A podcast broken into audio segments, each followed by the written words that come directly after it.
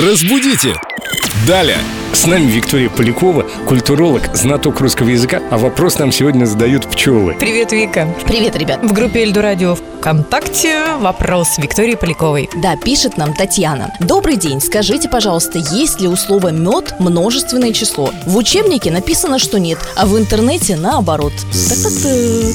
А на самом деле бывает же распродажа меда, несколько сортов, несколько видов. Да, совершенно верно. Я уж не знаю, что там за учебник. У слова мед есть множественное число, и звучит оно. Вы сейчас очень сильно удивитесь. Так. Меды. Как? Словарь Ожегова-Шведовой говорит о том, что меды совершенно корректная форма множественного числа слова мед. А куда точки сбежали с буквы Ё? Видимо, пчелы унесли.